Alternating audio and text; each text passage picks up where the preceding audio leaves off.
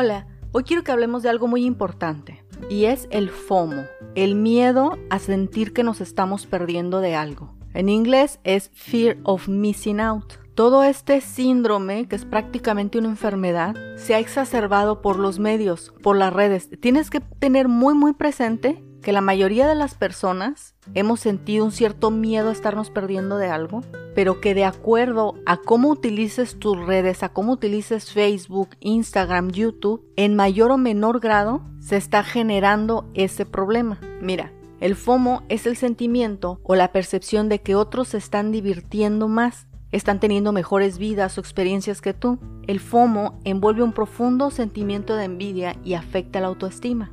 La comparación es la llave que le abre la puerta al FOMO. El miedo a sentir que te estás perdiendo de algo no solamente es un sentimiento de que hay mejores cosas que podrías estar haciendo en este momento, pero también es el sentimiento que te estás perdiendo algo fundamentalmente importante que otros están experimentando en este momento. Eso sí lo he visto y eso también me ha pasado.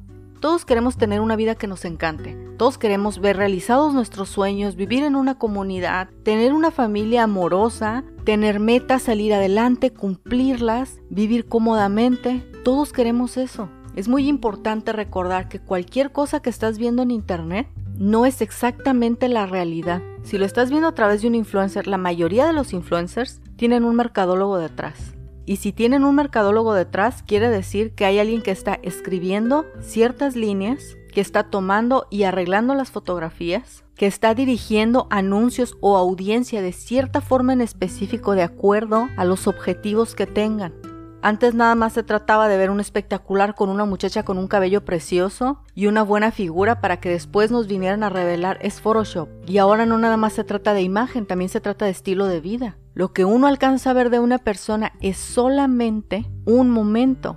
La mayoría de la vida en Internet está estratégicamente hecha, si no por expertos, por las personas que saben cómo les gustaría verse, cómo se quieren ver, qué objetivos tienen ellas mismas. Muy pocas personas se atreven a exponer en Internet de verdad el lado normal, no el lado de la belleza o del éxito o de la comodidad o de las compras, sino de las dificultades. El miedo a perderte de algo surge de una comparación que estás haciendo a raíz de algo que estás viendo. Definitivamente todos vamos a tener el temor de sentir que nos estamos perdiendo de algo, pero puede ser de algo real o algo irreal. Puede ser que estés persiguiendo la irrealidad que está creando otra persona. Y no tiene que ser un influencer, ¿eh? Que dices, wow, qué bien se la está pasando. Pero una fotografía es un momento bueno inmortalizado. Eso no quiere decir que es el presente. En las únicas cosas que vale la pena sentir un poco de fomo, de miedo a sentir que te estás perdiendo algo, es en las relaciones familiares, en lo que tú consideras como éxito genuinamente a tu forma de ser, en aportar algo a la vida. Todos tenemos algo que aportar a la vida, absolutamente todos. Experiencias, vivencias, talentos, sueños, todo mundo tiene algo que aportar. Se puede utilizar el FOMO para comenzar a salir adelante sin la necesidad de estarnos comparando, porque esta vida es para vivirla con libertad. Mi pregunta para ti es, reflexionando, ¿cuáles son las cosas que tú sientes que te hacen reaccionar a fin de no estarte perdiendo algo? Cuando la gente sale con sus amistades, cuando la gente está estudiando, cuando la gente abre un negocio, cuando los hijos de alguien son de cierta forma, los comparas con los tuyos y no es lo mismo. ¿Te das cuenta de lo nocivo que es?